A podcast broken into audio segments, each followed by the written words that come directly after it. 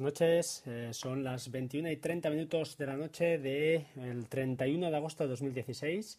Bienvenidos a Batería al 2%, otro programa más. Eh, bueno, otro podcast más. Estoy grabando ahora, a ver que, estoy solo antes de que llegue la familia.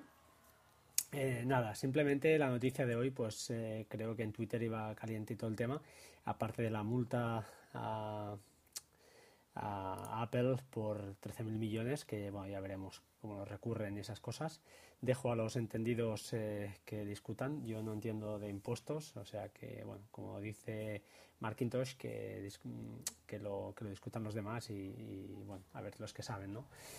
Eh, notición de hoy, Amazon Cloud Drive. Amazon Cloud Drive eh, o Amazon Cloud Drive es un, es, bueno, es el servicio que nos da o que nos ofrece Amazon desde hoy por 70 euros al año. Eh, los tres primeros meses son gratis, con lo cual os aconsejo que lo probéis. Podemos disfrutar de un tamaño de disco ilimitado en la nube y que no sincroniza, importante, no sincroniza, es un disco duro en la nube, es decir, sirve como backup puro y duro y tiene un conjunto de aplicaciones tanto para PC como para Mac como para mm, teléfonos móviles. Le he probado muy por encima, no os puedo decir mucha cosa al respecto. Lo que sí que hay que analizar es la estrategia mm, de cómo, cómo se pueden hacer los backups eh, hacia allá. ¿Por qué digo esto? Lo digo porque los que teníamos unas de Synology, no sé, QNAP, eh, los de Synology tenemos la aplicación de Hyper Backup o Hyper Backup que éramos, yo también estaba muy muy feliz, me las prometía muy felices porque eh, en principio parece que el servicio de Amazon está ahí incluido y el servicio de Hyper Backup pues sirve para hacer copias, ¿no? Copias de nuestras carpetas, nuestras carpetas compartidas, los shared folders, a, la, a, las nubes, a las distintas nubes que ofrece el sistema. Pues bien, eh, no es bien bien así. lo deja, lo hace, pero lo que hace Hyper Backup es crear mm, un sistema en local que además a la hora de configurarlo, configurarlo disculpad, nos permite pues eh, escoger eh, guardar historial de versiones, etcétera, etcétera, encriptar los datos. Y esto lo monta en una estructura que necesita de una carpeta en local. Lo que hace esta estructura, aunque una estructura de carpetas y de ficheros que no es inteligible por sí sola, es decir, necesitas la aplicación ya sea del propio NAS o las aplicaciones de cliente que hay para, para PC y Mac, para poder pues, eh, acceder a esa información. ¿Qué pasa? Que lo que nos permite con Amazon esto está muy bien, pero nos sube esta estructura de carpetas que tiene local, es decir, la copia a, la nube, como una copia, justamente como una copia.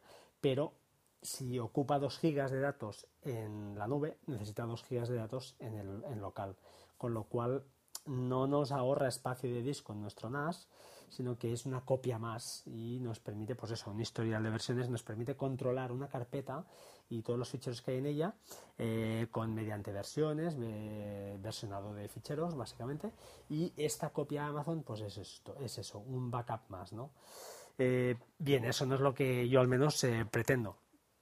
Yo lo que pretendo mm, es un backup puro y duro para, mm, pues eso, enviar ficheros que no toco a menudo, eh, colocarlos ahí arriba, ¿no? Para eso hay varias alternativas. Tenemos Amazon Glacier, que yo lo probé en su día y acabé muy, muy desesperado. Es muy, muy, muy barato, muy barato. Para, también hay un servicio que se llama B2 eh, Backblaze, que también hace lo mismo.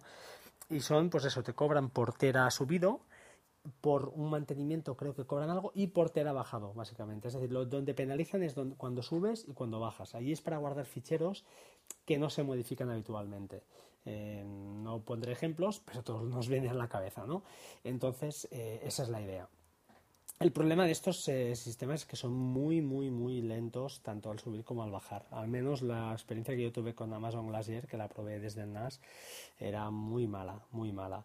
Y además que no sincronizaban, claro, no, no es una sincronización, evidentemente, es subir material que no te cabe en casa y lo subes ahí y lo tienes ahí. Entonces es tan, bueno, es una idea, es una opción.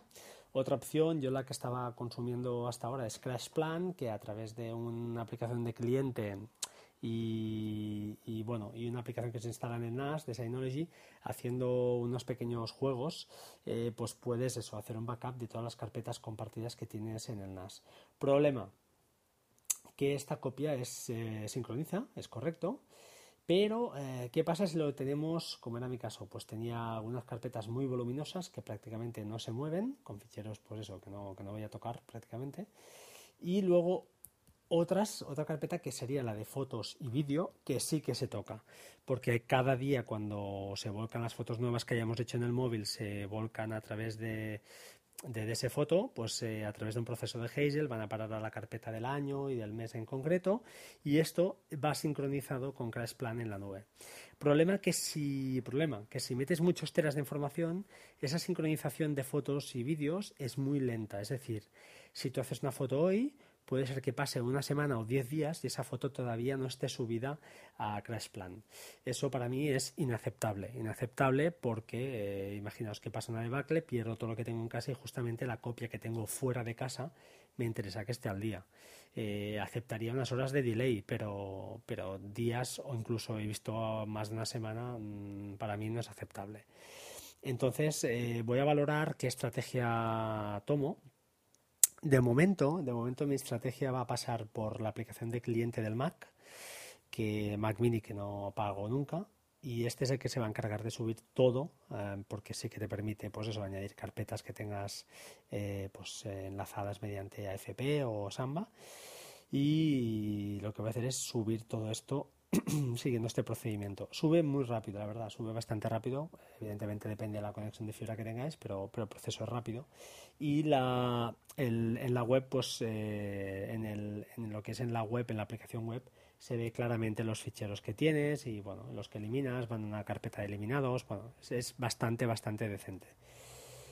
Veremos qué hago, porque claro, esto, como os digo, es un disco duro en la nube. O sea, sirve para, pues eso, subir ahí a lo bestia y ya está.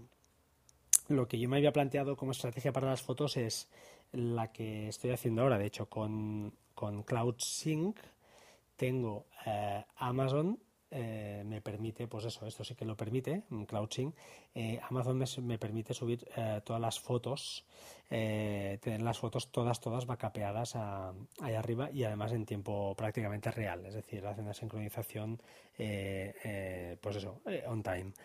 Eh, quedan fuera los vídeos. Veré lo que hago y cómo lo hago, porque es lo que os digo. Si hago un vídeo de la niña, pues me interesa, o de lo que sea con el móvil, y me interesa guardarlo, no puedo tener delays de una semana. No sé, eh, la cosa está complicada, no es todo, todo lo perfecta que hubiéramos soñado. Veremos cómo lo solucionamos porque lo que sí que tengo claro es que o me quedo con Amazon Cloud Drive o me quedo con CrashPlan. No voy a pagar las dos cuotas porque me parece ya excesivo y un poco paranoico este sistema. Eh, no sé, os mantendré informados. Si tenéis alguna idea, alguna estrategia, alguna cosa pues que, tengáis en mente, por favor, eh, hacedmelo llegar y os estaría eternamente agradecido, al igual que si hacéis alguna reseñilla en, en iTunes. Como siempre, sed buenos, un placer, gracias y hasta pronto. Chao, chao.